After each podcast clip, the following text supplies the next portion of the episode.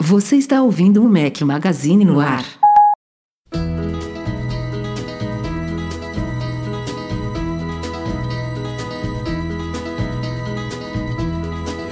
Everybody's talking at me. I don't hear words they're saying. Fala galera do Mac Magazine, bem-vindos ao nosso podcast 473 ao som de Harry Nilsson. Bom dia, boa tarde, boa noite, boa madrugada a todos. Fala aqui o seu host, apenas com um companheiro. Este é inseparável, o outro não sei não. Eduardo Marques. O companheiro que trabalha, porque o outro companheiro aproveita a vida, entendeu? O outro companheiro já se aposentou, já fez as malinhas dele, já tá aí dando volta ao mundo, curtindo a vida, dando volta ao mundo seja por vias aéreas ou vias, vias marítimas, né? Porque agora tá. Não, agora a, nova, a nova diversão agora é pegar a anteninha da Starlink, botar no. Não é nem porta-mala, não sei como é que fala o, o, o porta-mala da frente do Tesla. Né? O porta-mala dianteiro. É, o sei porta lá como é que. Ele mete lá a Starlink É que lá no porta-mala dianteiro, diz ele que foi feito pra Starlink, né? É, tem, tipo um, aquele. tem um acabamentozinho ali. né? E aí ele vai pra lugares inóspitos pra ver se funciona ou não. É isso aí. né? Mas é isso aí. Sejam bem-vindos a mais um podcast. Vamos começar aqui com aqueles recadinhos pré-pauta e vou fazer uma coisa aqui meio revolucionária. Vai ser difícil para vocês compreenderem, mas eu vou falar primeiro uma dica de um artigo e depois dos vídeos. Tá preparado, Eduardo? Vambora.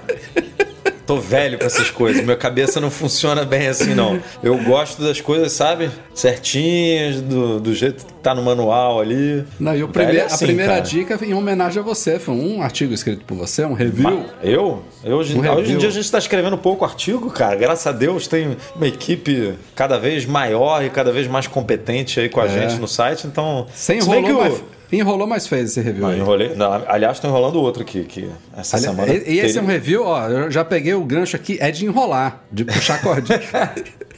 E você viu como que eu tenho que puxar, né? Como que eu tenho que enrolar? Porque eu falei em off aqui pro Rafael. Nossa senhora, cara. A galera, daqui a pouco a gente vai falar aí sobre o review, mas o, o- eu, enquanto eu estava escrevendo o review, eu falei pro Rafa, cara, eu tenho que ficar puxando muito aqui, né? Então esse produto é muito bom, porque eu não preciso ficar puxando o negócio aqui. O dia... Ah, Rafa, é preguiçoso, tem que ficar aí, tem que fazer uma atividade física, puxar a Você cortina comprou uma todo cortina dia. quebrada, cara. Eu comprei não, cara. Hoje- Aí, eu- as, as cinco cortinas são assim, não é possível que os caras erraram as cinco. Não sei o que, que eles fizeram, porque Não é possível. existem roldanas muito mais inteligentes. Vocês já viram? eh, Depois você conta, cara, quantas vezes você tem que puxar. Bota, bota umas 40 aí pra, pra conseguir con- subir a sua cortina. Eu contei acho que 45 segundos para eu subir a cortina. Pois é, um E segundo o- cada, cada puxadinha ali, meu amigo. E eu o, nunca e vi o isso. cara. motorzinho, o, o, o aparelho, né, que foi fruto do review aí, que foi a personagem principal, ele demora quatro, mais ou menos quatro vezes mais tempo para poder fazer isso, mesmo Cara, na eu- velocidade máxima, né? Eu aqui, eu aqui em Portugal não tenho cortina de rodinha. Esse, esse meu blackout que tá aqui é aquele que você puxa, ele sobe sozinho, sabe? Esse é bom. Puxa, ele, ele, ele engata. Mas eu tinha lá em Salvador uma cortina dessa e era tipo assim, uma, duas, três. Pum, Não, puxou. eu já tive. Acho que são um pano. Não era Eu pano, não não. Era, era persiana daquela de alumínio, sabe? Aquela que faz assim. Ah, então, mas a minha, isso que eu ia falar. A minha é assim, mas é de madeira, não é de alumínio. A sua é de madeira. Essa é, é de- é- eu já tive uma anterior a essa aqui também que era assim. E eu já tive essas meio sanfonadas, sabe? Umas Uhum. sanfonadas assim e umas lisas. Que era assim, tu dá uma puxada, o bicho já vai lá pra cima. pois é. Eu acho e que aí, eles fazem E aí isso esse por negócio que a gente nem falou até agora, que é o Roller Shade Driver, é um da cara. É um motorzinho que você cola na parede, passa o... A, como é que chama isso daí? A, a, o Cara, eu chamo de cordinha mesmo. A é o, cor- é o jeito mais cordinha, fácil né? de traduzir. Passa o a que- cordinha da o que cortina é. por dentro dele, HomeKit. Ele, ele não é HomeKit nativo, né? Ele se comunica com o Não, hub é. da cara, que pode ser uma câmera dela, como a G2H Pro, como a G3, que a gente já fez review também. E aí vi- ele é HomeKitizado pelo hub. E aí você aperta um botãozinho, claro, você sobe, desce, pode falar, desça 20%, suba 40%, enfim. É bem bacaninha. Mas nessa Faz do Edu, automações, automações que é legal também, né? Porque hoje em dia você pode falar assim: ah, quando eu saio de casa, fecha a janela. E aí o, o celular sabe que você saiu de casa. aí quando você chegar no seu destino, ele termina de fechar. É, se, se for na padaria aqui do lado só pra comprar um pão e voltar, quando eu voltar ele vai abrir Cara, ficar fazendo isso. Muito, muito esquisito sua cortina. Mas ele enfim, gasta um- tanto, tanto, é tanta puxada que a bateria dele vai mais rápido do que pela primeira vez. Lógico. Em um review de produto, é, eu tive essa experiência de que, que a bateria não cumpre, sabe? E não é culpa da cara, porque a cara fala, ninguém, ninguém. A cara não imagina que o bichinho vai trabalhar tanto pra subir uma cortina, entendeu? Não é você vai acabar dela. pifando esse negócio aí, você vai ver. Não, aí tá durando um mês, um mês e pouquinho, e eles falam de um mês a dois meses de bateria. Então, enfim, não vamos ficar falando muito aqui não para quem quiser, para quem tiver interesse em automatizar, em tornar a sua cortina um pouco mais inteligente e tem essas cortinas de rodinha assim, vale a pena conferir lá o review. Ainda que não esteja, ainda que não seja um produto que esteja disponível no Brasil, por enquanto ele está disponível só na Alemanha e no Reino Unido, se eu não me engano. É, em breve deve chegar aos Estados Unidos, né? Porque tudo que vende na Europa em uma hora chega aos Estados Unidos também. Então daqui a pouco deve pintar lá. E aí quem quiser usa Zip for Me. E às vezes essas coisas pintam também no AliExpress, dá pra, dá pra É, importar é, direto da China. principalmente a cara, né? Que é, que é China e tudo. Então Exato. vale a pena. Aí tem um. No, no review tem dois videozinhos que mostram justamente o Edu subindo a cortina manualmente ao lado do motor e descendo também, pra vocês verem o que, que eu tô O, pro- falando. o problema é que eu ainda tenho que ficar pu- puxando as outras, né? Porque são três aqui. são cinco, na verdade, mas desse horrível. lado aqui que eu filmei são só três. Aí acaba que eu só abro a automatizada mesmo durante o dia, é isso aí. Falando em vídeo, saíram dois da semana passada pra cá, 10 dicas imperdíveis para o Pages no Mac. A galera pede muito vídeo de iWork aí, Pages, Numbers e Keynote. Fizemos 10 dicas do Pages no Mac. Em breve vai ter outros vídeos aí. Aliás, no ano passado eu já tinha feito um de efeitos e transições do Keynote, que eu linkei nesse daí pra quem perdeu. E falando em a cara, fiz um vídeo também do Camera Hub G3, que além de uma câmera de ótima qualidade, é um hub também da cara. E de um lançamento desta semana, que eu já tô testando aqui há algumas semanas, que é o Motion Sensor P1, que é a nova versão do sensor de movimento da cara, com algumas melhorias que eu explico lá no vídeo. youtube.com.br Magazine, assine, ative o sininho e simbora para a pauta da semana.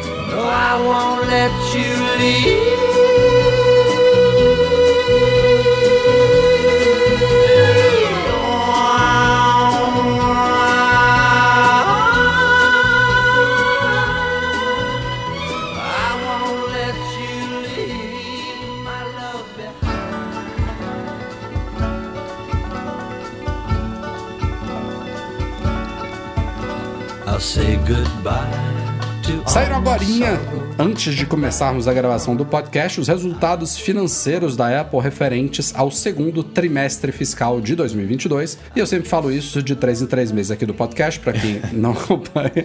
É, é não custa Rapaz, nada eu repetir isso. isso. Eu acho que eu ouço isso há 20 anos. Vamos Não lá. custa nada eu falar isso quatro vezes por ano, né? São quatro resultados financeiros por, por ano. Mas trimestre fiscal não é a mesma coisa do que o trimestre do ano. Algumas empresas correspondem. O primeiro trimestre fiscal da empresa pode ser o primeiro trimestre do ano, mas muitas empresas não batem, e é o caso da Apple, que agora fechou o segundo trimestre fiscal. Na verdade, fechou no dia 26 de março, e ele refere-se ao primeiro trimestre do ano, janeiro, fevereiro e março. Então são as vendas de produtos e serviços, toda a receita da Apple nesses primeiros, nesses primeiros três meses de 2022 e tivemos um aumento de 9% na receita da empresa, fechou em 97,3 bilhões de dólares aí nestes três meses, com 25 bilhões em lucro líquido, um crescimento de 6%. E tivemos crescimentos ali em quase todos os segmentos: iPhone 6%, Mac 15%, Mac. É o MacBook. Pro caríssimo aí, ó. Fazendo diferença nisso aí. fazendo é, não só isso, mas ah, o momento do Mac com o Apple É. Silicon tá muito bom, né? Desde que a Apple começou a migração aí para os chips dela, tá muito bom. Vestíveis, casa e acessórios, que é uma coisa só, mais 13% e serviços continua nadando de braçada com mais 17. Só iPad que teve uma pequena retração de 2% em relação ao segundo trimestre fiscal de 2021, tá? vale notar aí. É, e mais uma vez aí a Apple não, não dá previsões para o próximo trimestre, tá tudo muito confuso aí, com ainda com pandemia, com escassez de chips, com inflação, tá? Ela, ela continua não fazendo previsão, mas anunciou também que vai aumentar em 90 bilhões de dólares o programa de recompra de ações aí, continua comprando muitas ações que estão no mercado. É um programa que já vem há alguns anos aí rolando e vai aumentar agora mais 90 bi. Então eles vão re, reincorporando né, ações que estavam no mercado para dentro da empresa é, com esses reinvestimentos aí, que é uma, é uma forma deles usarem o caixa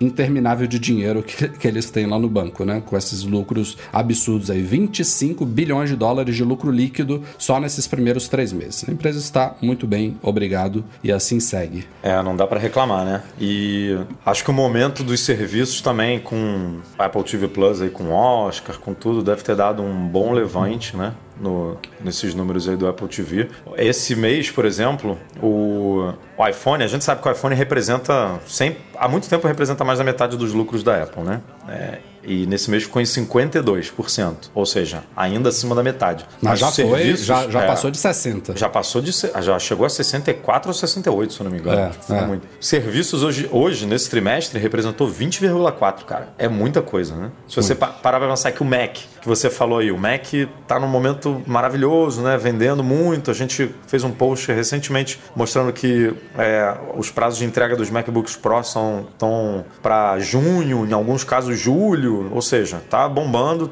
tá vendendo tudo que tem. Mac representou 10,7%, ou seja, serviços é o dobro é, do, do que Agora, representa vale, hoje vale lembrar, Mac. a gente sempre fala isso, que a Apple diversificou muito a receita dela investindo em serviços. Ela, inclusive, teve alguns anos atrás, ela deu uma meta de que ia dobrar a receita de serviços até ano tal, conseguiu bater essa meta antes do previsto e tudo mais, e, e ninguém nega que é uma bela diversificação. Mas os serviços da Apple, eles fazem parte do ecossistema, né? Um, um usuário de PC que tem um Android, ele dificilmente vai dar dinheiro para a Apple em serviços. Até pode, mas não é, não é o comum. Então, pode, mas via não, de regra, não, é. via Apple de TV regra, Plus mesma coisa, né? Até É. pode, se ele tiver só uma Smart TV Exato. lá com o aplicativo, mas é, Ah, é raridade, né? deve Via representar muito pouco. é- essa galera que está fazendo o setor de crescimento, de, o setor de serviço da Apple crescer, são as pessoas que estão no ecossistema, são donos de iPhones, de iPads, de Macs e assim por diante. Então, ela diversificou, mas ela ainda, ao mesmo tempo, depende muito da, da venda do hardware, né? A Apple é uma empresa de hardware. Tudo isso, sistemas operacionais, softwares e serviços, eles servem para valorizar é, os hardwares. É fato isso. Isso não mudou. Desde, desde antes da Apple tirar o computer do nome, ela já era assim e isso continua. Mas ela não deu projeção aí para os próximos meses, mas independentemente aí de crise de chip, que ainda tá, né, brabo, a gente continua a sofrer, a Apple continua sofrendo aí para entregar os produtos. Ah, aparentemente um ano é, é- promete, né? Não sei se Não, vocês esse, lembram. esse resultado de É. agora foi com é, estoques, eles citaram de Ah. iPad especificamente. Ah, estoques de iPads que caiu. Não é Provavelmente a Apple isso. migrou, né? De iPad para os outros, assim, tirou os componentes do iPad que e é a gente, hoje e a gente viu isso na relevante. prática, né? Porque eu Viu. comprei um iPad novo para minha filha, ela tava com desde 2012, uma década de iPad, dei um iPadzinho de entrada novo para ela e só consegui, por sorte, comprar na Best Buy, porque na Apple, agora no MM Tour eu digo, né? Na Apple não tinha de jeito nenhum. A gente sorteia em todo o MM Tour um iPad e não encontramos para comprar o iPad. A gente acabou tendo que trocar o sorteio da viagem por um Apple Watch. Então vimos na prática, há três semanas atrás, como que o estoque de iPad estava prejudicado e não é à toa que caiu 2% aí. E esse ano, lá no começo do ano, a gente falou que o Mark Gurman, se eu não me engano, tinha falado que é, vai ter recorde de lançamento, né? De produtos nesse ano. Então, assim, é um ano que promete aí financeiramente. A Exato. Apple vai, vai se dar bem nesse esquema aí. E quem diria o iPhone 13, e somente o iPhone 13, vou explicar, agora também é fabricado, ou se você preferir, montado no Brasil pela Foxconn de Jundiaí. E eu digo quem diria porque nas vezes passadas, né, isso não é uma novidade que tem uma operação da Foxconn em Jundiaí, que fabrica iPhone, já chegou a fabricar iPad também por lá, mas já tem muitos anos, né, que a Apple, pelo menos os modelos de entrada dos iPhones, ou gerações anteriores, são montados nessa Foxconn de Jun- de Jundiaí. E quando os iPhones são homologados pela Anatel, isso já fica fica previsto ali. Tem uma das páginas do certificado de conformidade técnica dos produtos que lista as unidades fabris daquele produto. E quando a linha iPhone 13 toda foi homologada em setembro do ano passado, nenhum dos quatro modelos tinha a Foxconn listada. Todos eles tinham apenas quatro unidades fabris na China. É, a gente achou esquisito na época, mas foi o que foi. E aí, nesta semana, o leitor João Menicucci, espero ter falado certo, o João enviou pra gente uma foto de um iPhone 13 que ele comprou na iPlace, no Brasil, que veio com a designação lá Designed by Apple in California, Assembled in Brazil, ou seja, montado no Brasil. É, o part number também tinha BR lá, ou seja, era realmente um modelo do Brasil. E aí a gente do Mac Magazine foi investigar essa questão e vimos que o certificado de conformidade técnica do iPhone 13 ele foi revisado três vezes e na última revisão de janeiro passado eles incluíram a Foxconn de Jundiaí como uma unidade fabril, ou seja, ele já tá, já tinha começado esse processo de fabricação e deve estar chegando agora ao mercado as primeiras unidades fabricadas em território nacional. Porém, como eu falei, é iPhone 13 apenas. Não temos fabricação local do iPhone 13 mini e isso pode ter a ver com o fato de que o mini está com seus dias contados os rumores já deixaram isso bem claro. E também não tem fabricação do iPhone 13 Pro e do 13 Pro Max, mas isso já era esperado porque até onde eu sei, a Apple nunca fabricou esses flagship Pro. eu Brasil. acho que o 12 Pro ela chegou, cara, a fabricar. No ano passado Foi? eu acho que rolou isso. Mas assim, como você falou, nunca é no começo. Quando eles lançam o produto, o Brasil dificilmente está dentro. Aí nessas revisões de, de. É que a gente não fica acompanhando depois que o produto é homologado, a gente do Mac Magazine Você tem que não, não fica lá olhando lá. manualmente, investigar, é difícil. O que importa é a primeira homologação pra gente, né? Então a gente para de acompanhar depois que o produto é homologado. Mas aí, três meses, quatro, cinco, seis meses depois que o produto é lançado, a Apple envia uma nova homologação atualizada, né? Digamos assim, para incluir essa, essa unidade fabril aqui do Brasil. E historicamente foi sempre isso que você falou, o Pro nunca era. Mas eu acho que teve algum modelo, não sei se foi o 12 ou o 11, Eu não lembro disso não. que rolou isso. Rolou esse negócio de, do, da linha Pro continuar, é, da linha Pro ser produzida aqui. Então, Agora, a, o grande, a grande má notícia disso tudo aí é que, tal como em anos passados, o fato de o iPhone 13 estar sendo fabricado no Brasil agora não significa que o preço dele vai mudar. Não mudou e não vai mudar. A Apple tem N motivos, aí ela nunca explicou oficialmente o porquê dessa fabricação local, mas ela tem de fato incentivos né, para fazer fabricação local. É óbvio que a- o custo cai, então a- isso afeta a margem dela. Também deve haver um interesse de distribuição para o mercado ou da América do Sul, ou de toda a América Latina, não sei, mas enfim, você tem um polo ali de abastecimento local. E esse modelo especificamente, o iPhone 13, ele também recentemente começou a ser fabricado na Índia.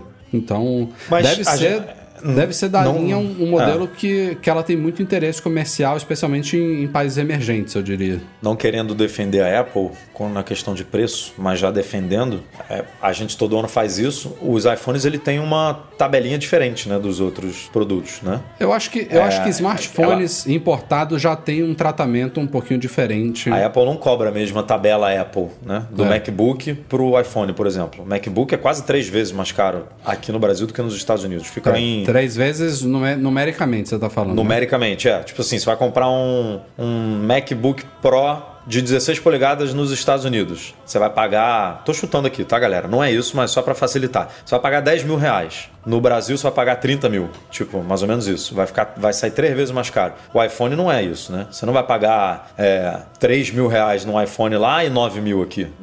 Não é, não é essa diferença, não é essa margem Mas também não é uma maior. diferença tão grande como você tá falando, não. E, assim, via de regra, os Macs é, é o dólar com o spreadzinho vezes dois, né? É, o dólar Apple, que a gente chama do iPhone, ele é um pouco mais barato. É isso. E aí pode ter a ver com, uma, com, esses, com esses incentivos, que ela já bota para dentro desde o começo, né? já incorpora no preço do produto desde do, do, do dia 1, ou ela pode realmente ter uma margem diferente para o iPhone no Brasil do que para os outros produtos. Isso aí a gente nunca vai saber porque não trabalha lá dentro, né? não sabe. Mas tem alguma coisa aí que o iPhone é um pouco menos caro do que os outros produtos, né? A, a tabela dela. Mas, E, enfim. e, e, por fim, outro, só pra gente fechar essa pauta aqui, outra coisa que não faria muito sentido, considerando que ela está fabricando apenas o iPhone 13, é ela reduzir o preço do iPhone 13, mas o resto da linha continuar com o mesmo fator de multiplicação do resto, né? Ela teria que fabricar todos no Brasil para todos terem um incentivo para ela conseguir puxar a linha toda para baixo. Não faria sentido um modelo especificamente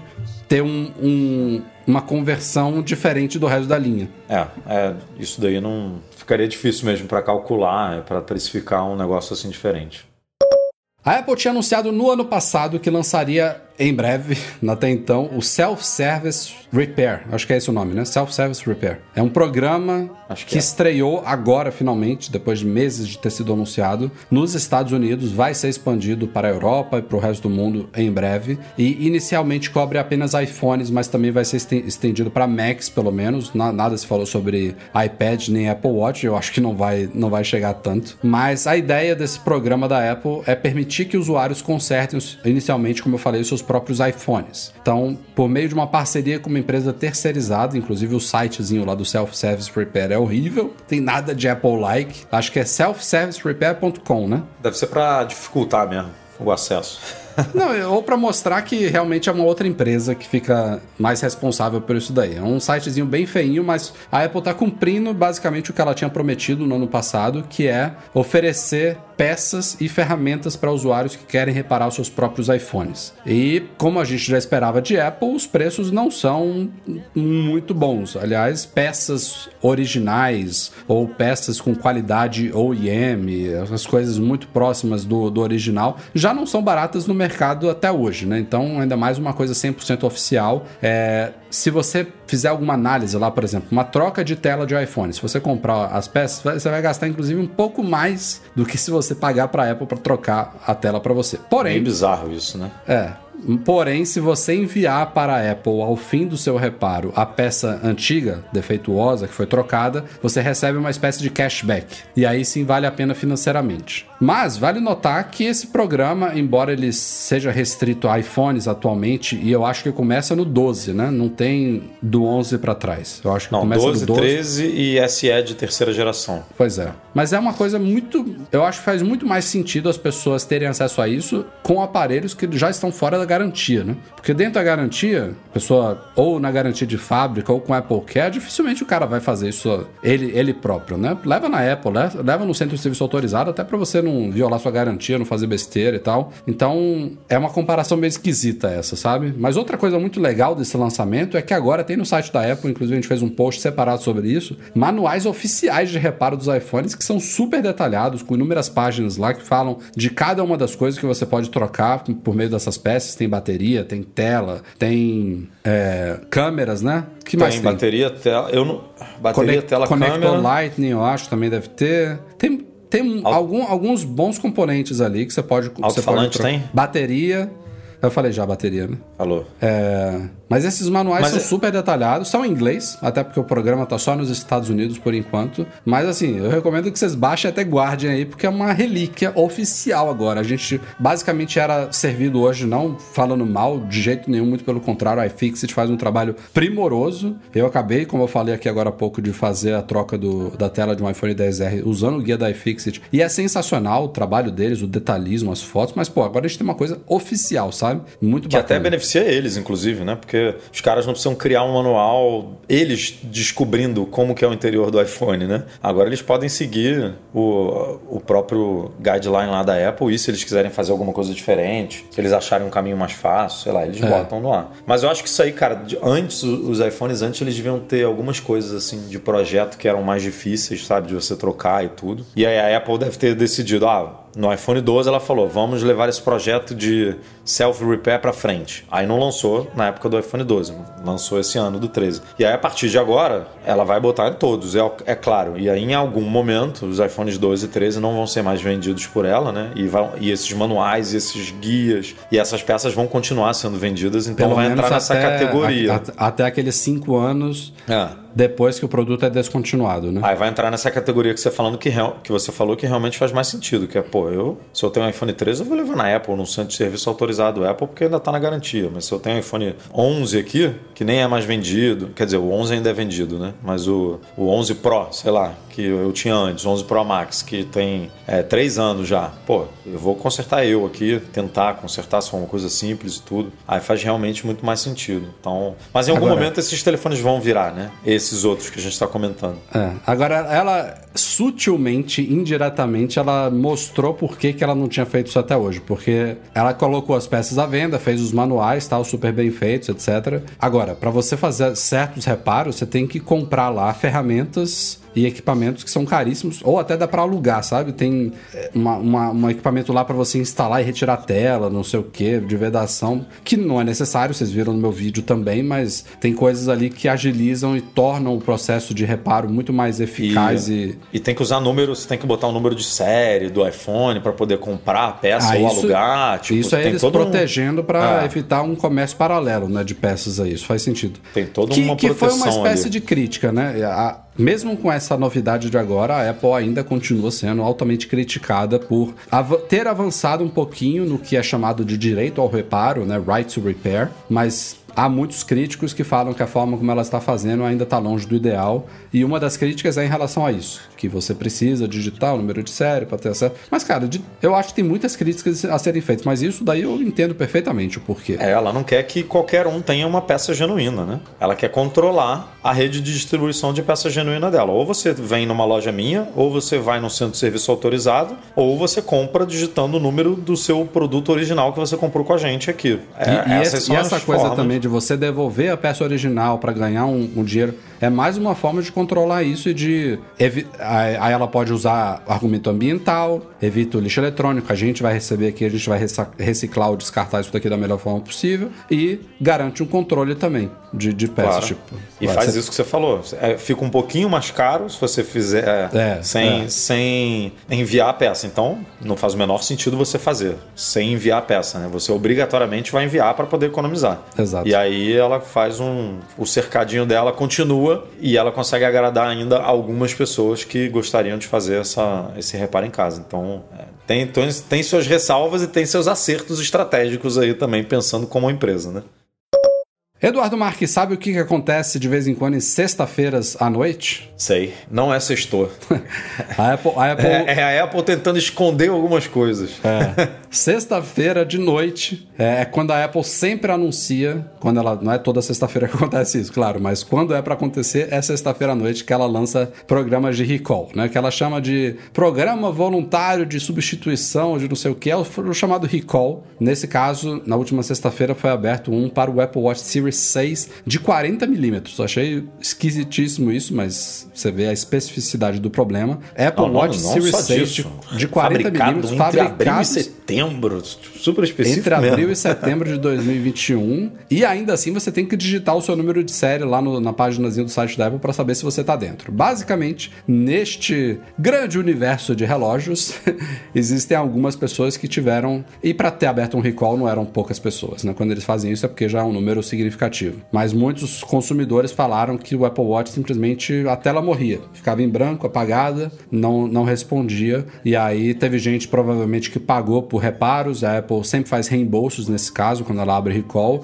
E para quem estiver com esse problema, a gente talvez tenha até encostado um Apple Watch na gaveta, né? Porque morreu. Agora tem um, um recall aí mundial gratuito que não estende a garantia original do Apple Watch, mas se você tiver com esse problema aí de tela apagada aí morta, é, e for um modelo desses coberto pelo programa, é só levar na, numa Apple Store ou no centro de serviço autorizado para fazer o reparo gratuito. Tem aquele velho porém, né, dos recalls da Apple, que eu acho que é, também faz um pouco de sentido, que tipo, ah, você chegar lá com a tela toda detonada, partida, eles não vão... Não é detonada de rachada, né? Porque rachada, detonada de arranhada... Rachada. É, não, não, não, tem não, que entubar isso aí né? Ela é estilhaçada, por exemplo. É, não, aí não. Aí você tem que consertar antes, com certeza. É. Ou, ou, se ele tivesse, sei lá, com a, o chassi empenado de uma queda, sabe? Não dá para encaixar a tela. Tem, tem alguns. O, o, o serviço de o reparo. que é meio bizarro também, Rafa, porque ela ia ter que mudar aquele. Se o teu relógio, se o serial dele tá dentro do programa, ela tem que te dar um novo. Ponto. Porque ela não faz substituição da tela, né? Ela não troca hum. a tela. Ela não vai tro... ela não vai deixar o... se o chassi amassado fosse um impedimento para ela trocar a tela, eu concordo com você que, pô, É, nesse, caso, nesse caso, sim, é porque tem, ela tem outros exemplos. todo, né? Então, assim, não deveria se preocupar com isso. É, tipo, é porque pessoas que, sei lá, alguém que tá com o Apple Watch danificado, que nem você falou, mas que o Apple Watch não apresentou esse problema de tela apagando. Mas se você tivesse um de 40 que o serial batesse lá, ó, o seu está apto para trocar, você não ia trocar? Você vai trocar, mesmo não tendo problema. Você vai falar, em É, algum, algum não é- momento esse é negócio que- vai apagar. É isso, é por precaução, não, não é É. tipo, ah, vou trocar porque vou ganhar um Apple Watch novo. Não, é porque se, se tá batendo o serial elegível, você pode se precaver, até porque tem um prazo, né, de execução, de, de realização desses recalls. Então, É, e aí, pô, e aí você não vai poder trocar porque tá com o chassi amassado? É meio, sei lá, isso é meio esquisito. Porque... Por isso que você falou, ela não vai trocar a tela. No caso do Apple Watch, ela troca a unidade inteira. Então pouco importa se ele tá danificado ou não. Vai ter que trocar, meu amigo. Assuma aí o teu, teu BO, porque você que convocou o recall, não foi. Não fui eu, né? Mas enfim, é, ela cobra. Quem tiver com a tela rachada, ela vai cobrar uma tela nova antes de fazer a troca. Então, atentem-se. E quem diria, Eduardo Marques? Mark Gurman veio nessa semana dizer que a Apple já estaria trabalhando em um iMac com chip M3. Que por um lado tem zero surpresa, mas É. por outro não é um rumor que eu, que eu já, já estaria esperando ver por agora, sabe? É claro que a Apple já está trabalhando no M3, no M4. A gente fala muito bem aqui que existem protótipos. A gente está no iPhone, lembrando, no iPhone, vamos este ano para o iPhone 14. Tem algum protótipo do iPhone 16, 17 correndo na Cupertino. É fato, é assim que funciona. Mas o que me impressiona é esse rumor começar a correr agora, sendo que o iMac com M2 nem sequer foi lançado ainda, né? Então. E o próprio Gurman fala que a meta é lançar esse iMac com M3 no fim de 2023. Agora, por que, que esse rumor tá surgindo agora? Porque ele recebeu essa informação de alguma fonte dele lá.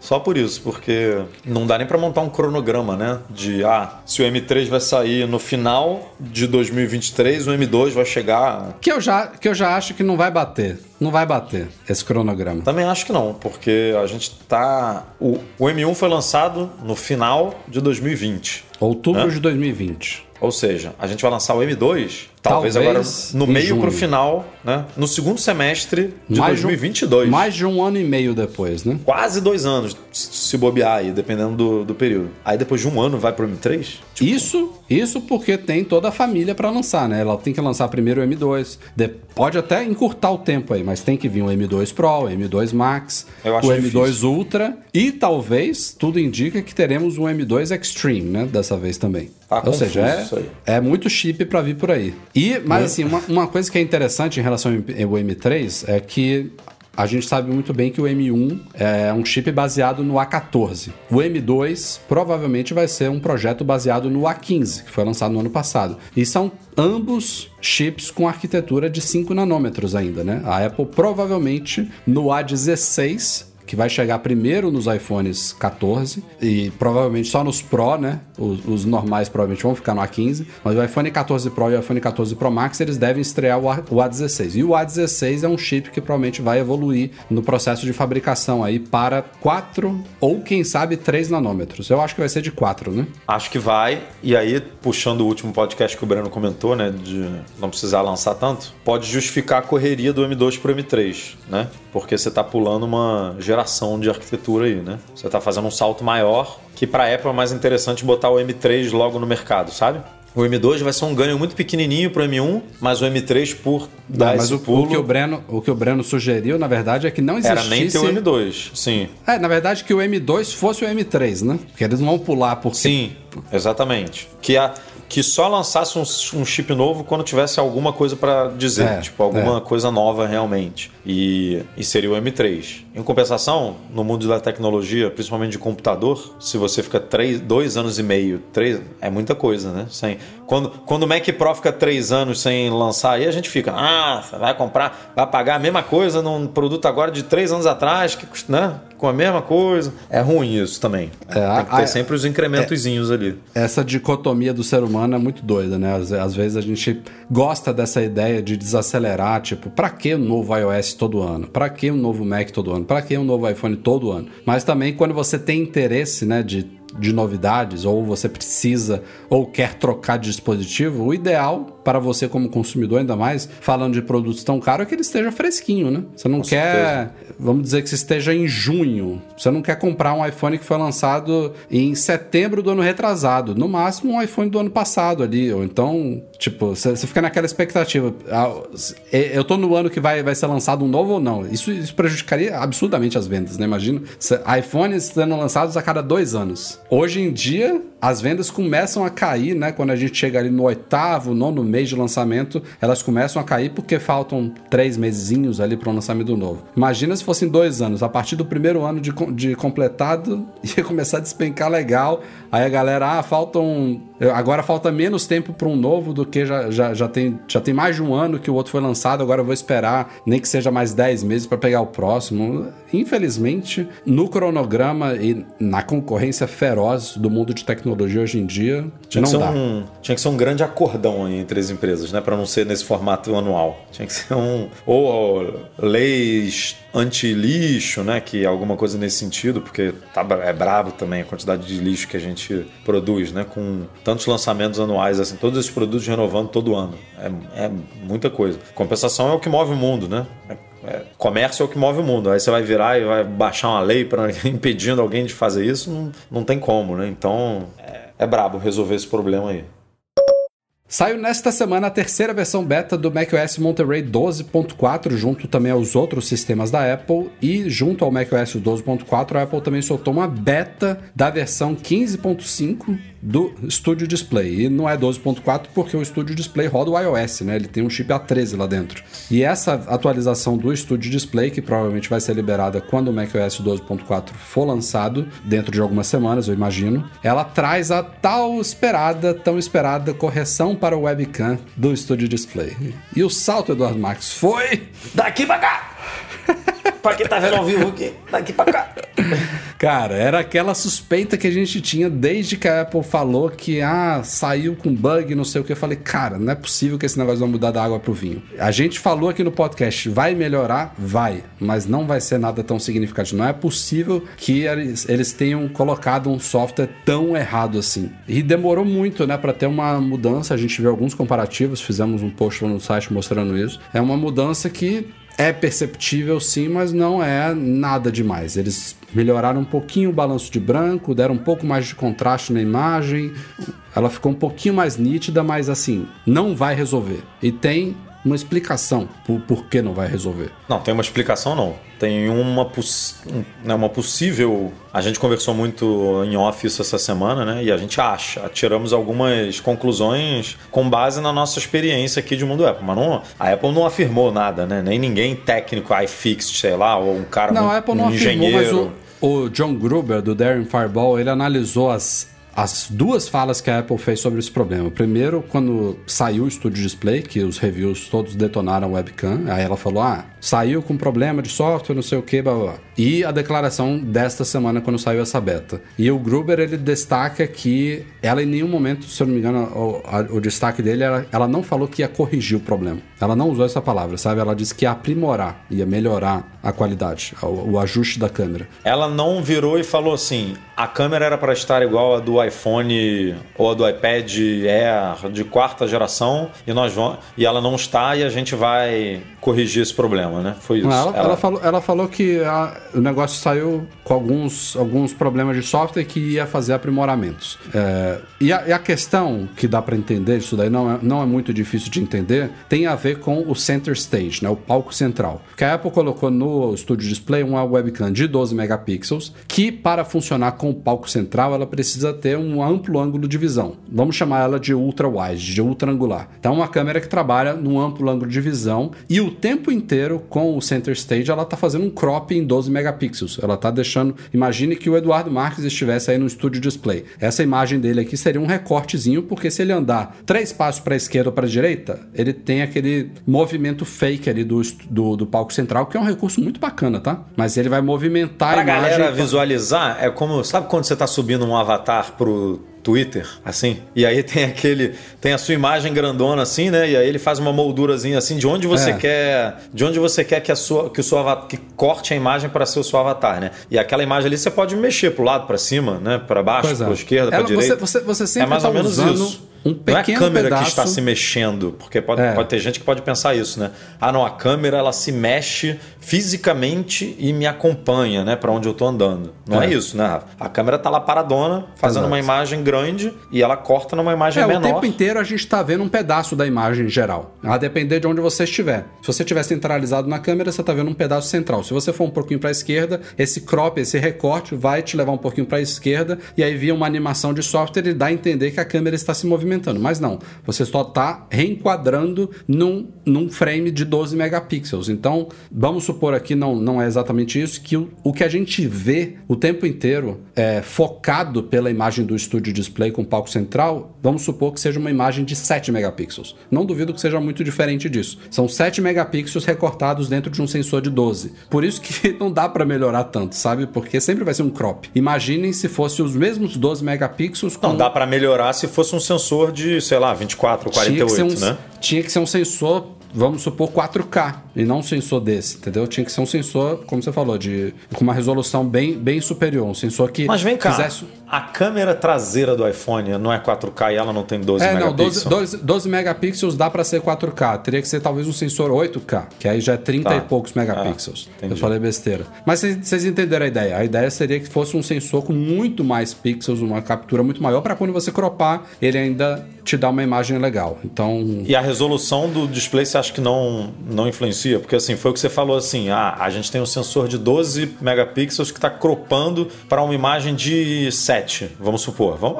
aqui é suposição, tá, galera? Ninguém escreva isso em pedra, por favor. Você está mostrando isso no monitor 5K, meu amigo. É, também tem isso. Também. A impressão. Porque isso é a, é a mesma coisa, é exatamente a mesma coisa que acontece no iPad. A câmera, inclusive, provavelmente é a mesma. Só que no iPad a gente tem uma tela muito menor. Então, provavelmente a impressão que a gente tem ali da imagem cropada, ela não dá não dá uma percepção tão ruim quanto do Studio Display. E isso foi somado também com essas melhorias que a Apple está trazendo, porque a do iPad não veio com esses problemas. Então agora já melhorou um pouco a imagem. Então antes tinha ajustes mal feitos que estão sendo melhorados agora e que foram somados com você ver isso daí numa tela 5K do Studio Display que piorou mais ainda a percepção de todo mundo. Então O que impressiona mais, eu acho, que foi até o. Quem, qual foi o desenvolvedor que tweetou isso? É que a Apple é uma empresa que se preocupa muito com câmera, né? Aparentemente com câmeras traseiras, porque a câmera frontal ela realmente não dá muita bola. Tá aí o Mac, todos os Macs para provarem isso, que apenas no Mac M1, no MacBook Air M1, que ela começou a melhorar um pouco, né? O, Mac, o MacBook Air M1 veio com, com uma câmera de 1080p, depois veio o iMac de 24 com uma câmera boa também, e os MacBooks Pro de 16, e aí veio esse display com essa câmera que, tipo, ela tava vindo numa crescente de webcam, e de repente essa câmera, né, deu uma manchada na, na, na, na impressão de câmeras de computador. Mas a Apple é uma empresa que toda keynote, toda apresentação de iPhone ou até de iPad, ela se gaba pra caramba da câmera do produto, cara. Ela fala super bem. Inclusive na apresentação do iPhone SE de terceira geração, ela falou, acho que da câmera frontal ainda, hein? Acho que ainda botou. Sim. Perdeu, entre aspas, tempo falando da câmera frontal do produto. E aí, Agora, como é que se isso fosse- passa se no teste fosse de o- qualidade da empresa, cara? Como é que ela. se, se fosse pro- esse mesmo sensor produto- de 12 megapixels, só que com uma lente tradicional, grande angular, sem ser ultra wide, que não tivesse o palco central, seria muito melhor, sabe? Seria melhor, é. Seria muito melhor. Agora, posto isso tudo, eu- embora eu ache decepcionante e talvez até vergonhoso, se a gente quiser colocar dessa forma, com esses novos ajustes, eu acho que ainda precisa de um pouco mais de ajustes, que eu vi uma outra análise lá que aparentemente até o equilíbrio de branco ainda não tá legal, é uma coisa ajustada por software, ele ainda tá deixando a imagem um pouquinho amarelada ali. Uma vez ela ajustando essa questão toda ali do processamento da imagem, eu não acho que é uma câmera terrível não, cara, é uma Ah, webcam. Rafa, não, não, é, não é questão disso. Não, Não, eu vi gente pedi- exigindo, ah, para um estúdio display tinha que ser igual a câmera traseira principal do Então, iPhone. foi esse Porra, desenvolvedor aí que falou, Steven. cê- eu adoraria, blá, blá, blá. eu adoraria, mas É. por que que tem que ser isso? Não é que tem que ser, cara, mas é assim: um, é a Apple, que você não espera, ela, ela não vende produto barato. Então você não espera componentes e, e peças de baixa qualidade ali. Você espera o melhor dela. Dois, não tem justificativa de limitação de espaço, porque não é um, não é um monitor fininho, não é um iMac. O iMac, o iMac tem uma câmera melhor do que aquilo e é, e é três vezes mais fino. Tudo bem, não tem o palco central, que é toda essa É isso, justificativa essa que é a a gente. diferença. É provavelmente a Ok, mesma coisa. Mas aí é uma decisão, é, é estratégia errada. Não botar Então, é não, isso, é isso não que bote falam. o palco é central isso que então falam. em Mac. Tipo, se você fosse para você botar o palco central, tinha que ser um sensor melhor. Porque é isso, ou você bota o palco central com sensor de 32, 48 megapixels, ou não bota, faz que nem no iMac. Faz E que nem não, é, e não é uma coisa simples, tipo, ah, vamos permitir que a pessoa desative o palco central. Não é simples assim, porque é justamente o que a gente explicou. Se você desativar o palco central, você vai ter a visão total da câmera. Aí, imagina, não é, não é tão drástico assim, mas você vai ficar pequenininho ali no meio, porque ela é ultra wide. Ela tá É, é, captando é você tentar tirar uma foto com a sua ultra angular da- do iPhone É, isso é um pra pessoa de perto, que não faz, É. não faz Tire- sentido. Tire uma foto, posiciona o iPhone no mesmo lugar, tira uma foto com a câmera grande angular, depois sem você se mexer, tira a foto com a ultra angular e depois você faz um crop da ultra angular no mesmo, no mesmo enquadramento da grande angular. É isso que acontece no, no Studio Display. A imagem que você vai ter recortada da ultra Não é tão, não é tão grave, tão bruto, é, é um- né? é uma Como boa isso. simulação, tá? É uma Porque boa a, grande simulação. a ultra angular do iPhone é muito mais ultra angular do que a câmera que tá no. no Não sei. Ah, eu acho que é assim, cara. Não sei, acho não é que tão. não. Porque ela acho deforma muito. A, a, a, do- a do iPhone, ela deforma muito, né? Ela, Mas, cara, se você for bem pro cantinho do, do Studio Display do iPad, você começa a deformar também, porque a câmera vai ali no extremo, sabe? Mas eu não duvido que seja um ângulo muito parecido, viu? Mas o que eu acho que a Apple merece pedrada é isso, Rafa. É decisões estratégicas num produto de 1.700 dólares, que não é barato. Não é um monitor barato para um monitor de é, 27 polegadas, sabe? Que não tem essa qualidade absurda nem mesmo na tela. É uma tela muito boa. A gente já falou aqui. Mas não é uma tela. é, se você botar um- uma tela hoje em dia mini LED ou uma tela OLED, né, do lado, que existem monitores. A, a LG vende, por exemplo, um monitor OLED, e eu não sei se ele custa 1.700 dólares. É, vai ter um preto muito mais preto, né? Aquilo tudo que a gente fala. Então, não é o supra-sumo do monitor que existe hoje no mercado e ela não cobra barato, cara. E aí você não pode oferecer um. Ah, o mais importante num display é a tela. Beleza, mas a Apple não botou um alto-falante qualquer no monitor, sabe? Ela fala lá, alto-falante, com áudio espacial, com imersão, não sei o quê, com microfone de estúdio e com uma câmera, é, sabe? Aí, tipo assim, ela, ela se gaba de tudo, né? Vem falando tá, cores super fiéis, tá, alto-falante incrível, microfone de é, estúdio. é muito, é muito subjetivo, E cara. um Você- alto-falante de bosta. Sabe? Um alto-falante não, uma, uma câmera, uma, webcam de bosta, sabe? Mas é o, que eu, é, o- é o que eu tô dizendo. Ela, uma vez ajustando isso tudo de software, ficando dentro do que é esperado ali, eu não sei se, se é um motivo tão importante pra criticar, até porque é muito subjetivo, sabe? O problema foi que o negócio chegou super mal ajustado, mesmo nessa primeira beta ainda precisa de ajustes. E o que eu quero dizer é que quando ela resolver o que ela pode resolver por software, eu não considero essa, esse componente, o sensor que ela colocou lá, como algo prejudicial para o uso que se espera de uma webcam no monitor, sabe? Para você fazer um videozinho engraçadinho, para você fazer videoconferência. Ah, tá passando pano.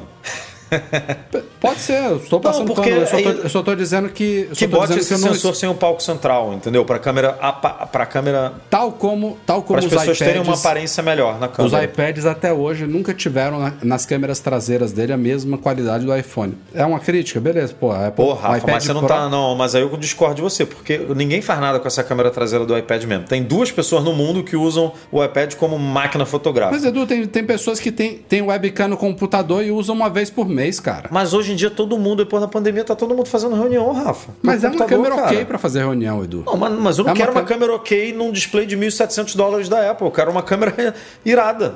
Mas aí você tá dando um peso, você tá dando um peso a um componente do display que a Apple não deu e que eu também não dou, entendeu? Pode ser que tenha outras pessoas que deem.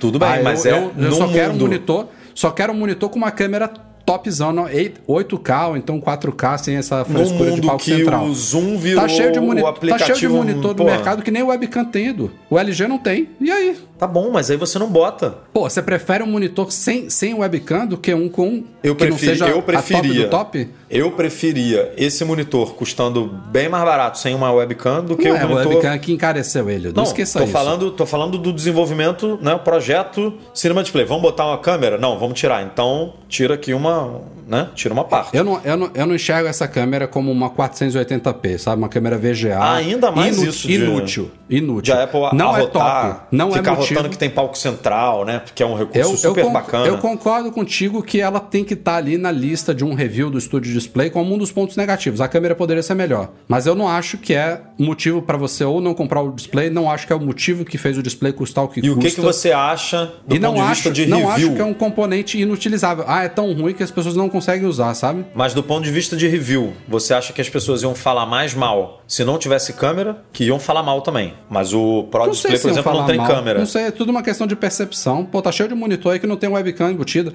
Tá cheio de monitor que não tem alto-falante embutido. Mas a gente, eu ia virar e falar, pô, caído, não tem uma webcam. Mas eu não sei se eu ia falar tão mal quanto eu tô falando agora de, pô, tu me bota uma webcam, me bota palco central e me entrega uma câmera muito pior do que a do iMac que foi descontinua- descontinuado. O iMac de 27 é uma câmera melhor, o resultado, o iMac Pro. O que, o Tipo, que, o que, é o que pega. prejudicou muito essa percepção foi o palco central. A Apple provavelmente foi nisso que ela errou. Ela ter apostado muito no palco central. Que eu acho um recurso legal, cara. Eu acho divertido. Eu acho incrível. Eu acho que todos os Macs deveriam ter. Mas não com essa qualidade. Não. Para ter essa qualidade, eu prefiro não ter. Concordo contigo. Prefiro prefiro meu MacBook Pro aqui de 16, que tem uma câmerazinha melhor, Talvez, mais bonitinha. talvez esse foi o erro deles. Tipo, pô, gostamos, inventamos aqui o palco central. Acho super legal esse recurso aqui. Mas eles tinham que determinar, ó, pra, pra gente oferecer o palco central, especialmente numa tela 5K, o sensor tem que ser outro, sabe? Esse daqui não, não tá dando. Se a gente vai colocar um sensorzinho aqui de 12 megapixels que não tenha palco central. Ó, e o José me corrigiu aqui, ó, que o MacBook Air não veio com. com é, ele, não, ele veio com 720, né? O primeiro com 1080 acho que foi o iMac de 24.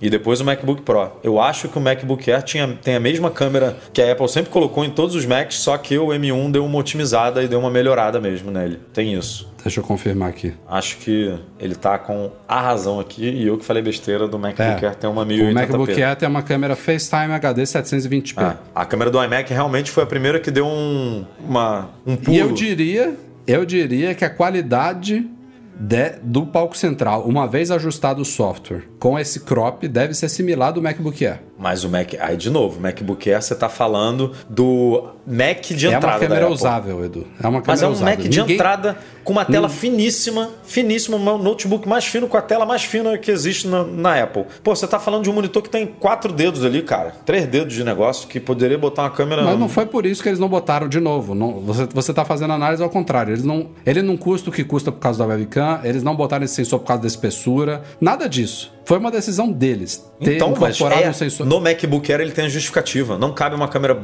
de 48 megapixels aqui. Não cabe uma câmera FaceTime do, do iPhone aqui. Porque o iPhone é mais grosso e a gente consegue botar uma câmera melhor, seja em megapixels ou seja Edu, em sensor isso de mesmo, caber, sabe? eles poderiam caber uma câmera fenomenal, muito melhor do que a do iPhone no estúdio. não Então, é por caber que não Poderia ser lá. só um pouquinho melhor. Então, não é né? por não caber. É porque o, eu- a justificativa que eu tô dando é o seguinte: a gente já virou e falou assim, pô, por que como é que não tem Face ID? A Apple nunca falou isso, mas a gente acha que porque não cabe, porque não tem tecnologia para isso. No estúdio tem, tem espaço e, e Pois é, mais, um, possibilidade. mais uma coisa que não veio. Eles poderiam ter metido o Face ID ali. É, mas aí não, não, não vai nunca apresentar uma parada dessa num monitor, né? Não faz o menor, para mim não faz o menor sentido. Eu nunca lançaria um- uma feature dessa incrível no Mac, sendo o primeiro produto um monitor.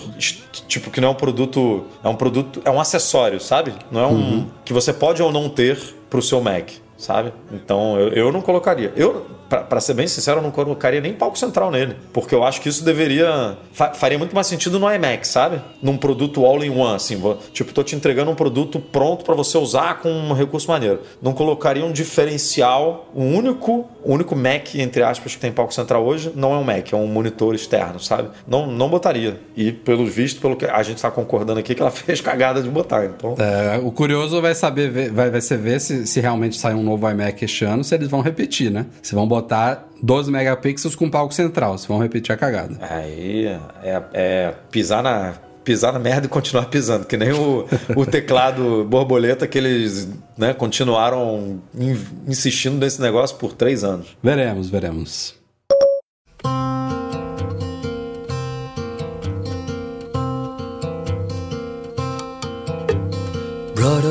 Galera, foi isso aí. Esse foi o Mac Magazine no ar 473, Eduardo Marques. Como é que tá o Flamengo aí? Tá no intervalo, mas tá ganhando 2x1, dois gols do Gabigol. Vou até puxar aqui, não tem superchat não, mas eu vou falar aqui, Marcelo. Show esse canal, Eduardo Marcos, parabéns pela camisa do Mengão. Obrigado, Marcelo. Valeu. E... Que camisa é essa daí? É a pijama do Mengão? Não, essa aqui é retrô, cara. Essa aqui é da... Essa aqui foi o que o Flamengo ganhou o Mundial de 81.